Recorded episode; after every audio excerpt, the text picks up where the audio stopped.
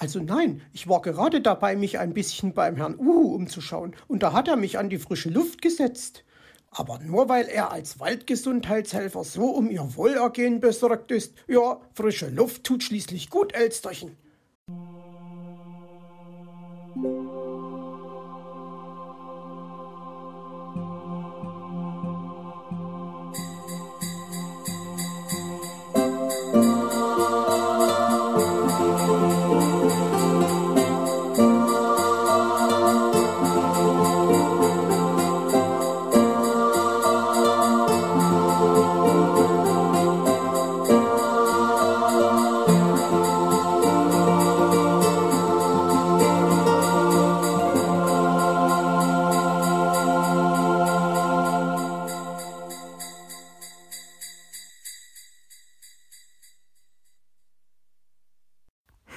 Missglückte Spionage.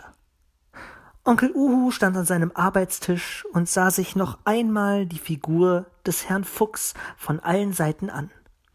Ja, sie war ihm ausgezeichnet gelungen, wie er fand, von den Ohren bis hin zum prächtigen Puschelschwanz war alles an seinem Platz. Fehlte nur noch die passende Farbe, aber darum wollte sich Herr Fuchs persönlich kümmern. Wenn er die Figur von seinem Neffen Weißöhrchen angemalt hatte, würde er ihm den Rest vorbeibringen. Warte noch ein Weilchen, huhu, dann male ich dir einen rotbraunen Pelz, murmelte er vor sich hin und band ihm probehalber einmal den Schal um, den Frau Igel für ihn gestrickt hatte. Ja, das sieht famos aus, freute er sich und setzte dem Herrn Fuchs die dazugehörige Mütze ein bisschen schräg über das eine Ohr, damit er recht flott aussah. Ich bin ja mal gespannt, wie der Meister Schwarzrock mit der Figur von einem gewissen Onkel Uhu zurechtkommt. Ah, am liebsten würde ich sie jetzt schon einmal anschauen, aber das muss leider bis zur großen Enthüllung der Pyramide auf unserem Weihnachtsmarkt warten. Ob mir Frau Igel auch einen Schal gestrickt hat? Ja, das wäre schön. Hoffentlich hat sie für mich keine Mütze gestrickt. Mit so einer Mütze sehe ich sehr albern aus. Huhu. So etwas kann nun mal nicht jeder tragen, das muss ich zugeben. Liebevoll sah Onkel Uhu nun auf die Figuren von Mauz und Hoppel, die schon fertig bemalt vor ihm standen. Frau Igel hatte für den Kater ein kesses Hütchen mit einer Feder gefertigt und für Hoppel leuchtend gelbe Handschuhe und ein Schaltuch in der gleichen Farbe gestrickt. Onkel Uhu setzte Mauz das Hütchen mit der Feder links auf den Kopf und zog Hoppel Schaltuch und Handschuhe an. Die Figur von Herrn Schwarzrock saß frisch bemalt vor Kater und Häschen und war ihm auch ausgesprochen gut geglückt, wie er feststellen musste. Nur irgendwie sah der Rabe anders aus als sonst. Was war es nur? Der Uhu überlegte.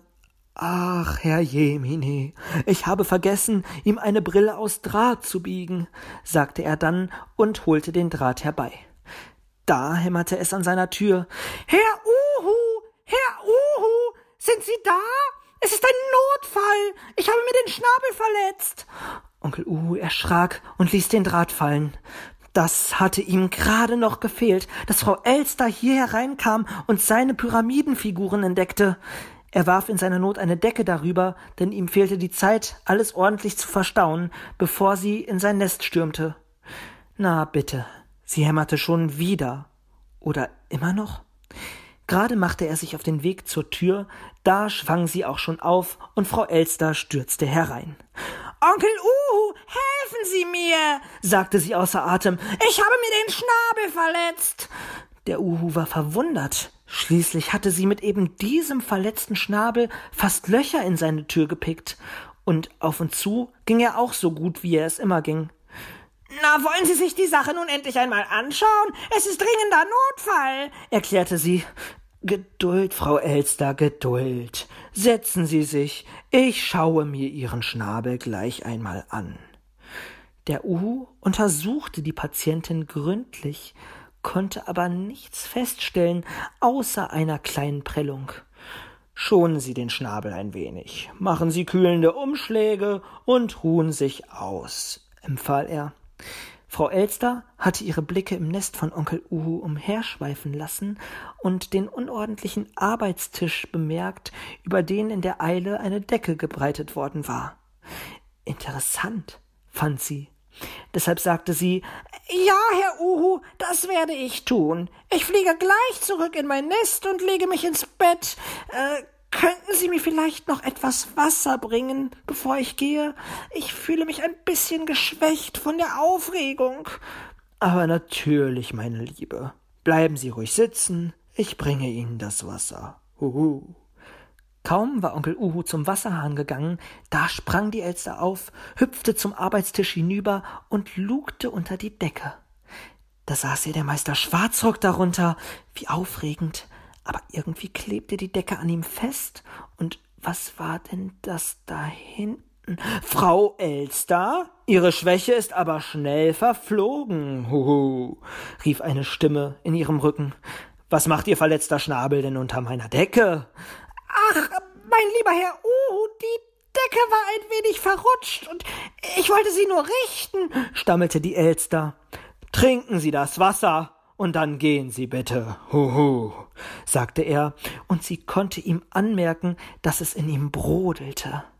So etwas aber auch. Da war man mal ein bisschen neugierig und schon wurde man gleich hinausgeworfen. Zuerst von Herrn Fuchs, na gut, das war sie ja gewöhnt, aber jetzt auch von Onkel Uhu, das ging zu weit.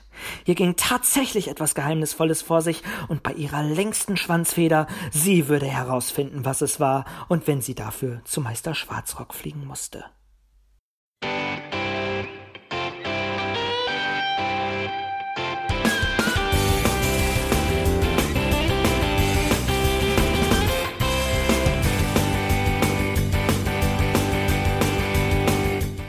Das war Irgendwasser von Blinzeln. Wenn du uns kontaktieren möchtest, dann kannst du das gerne tun per E-Mail an podcast.blinzeln.org oder über unser Kontaktformular www.blinzeln.org. Blinzeln schreibt man in unserem Fall immer mit einem D in der Mitte. Wenn du möchtest, kannst du uns sehr gerne auch einen Audiobeitrag auf unseren Podcast Anrufbeantworter sprechen. Der hat in Deutschland die Telefonnummer 05165 439 461. Und wenn du uns aus dem Ausland anrufen möchtest, dann ersetze einfach die erste 0 gegen die 0049 für Deutschland. Wir bedanken uns für dein Interesse und freuen uns schon darauf, wenn du auch beim nächsten Mal wieder mit dabei bist.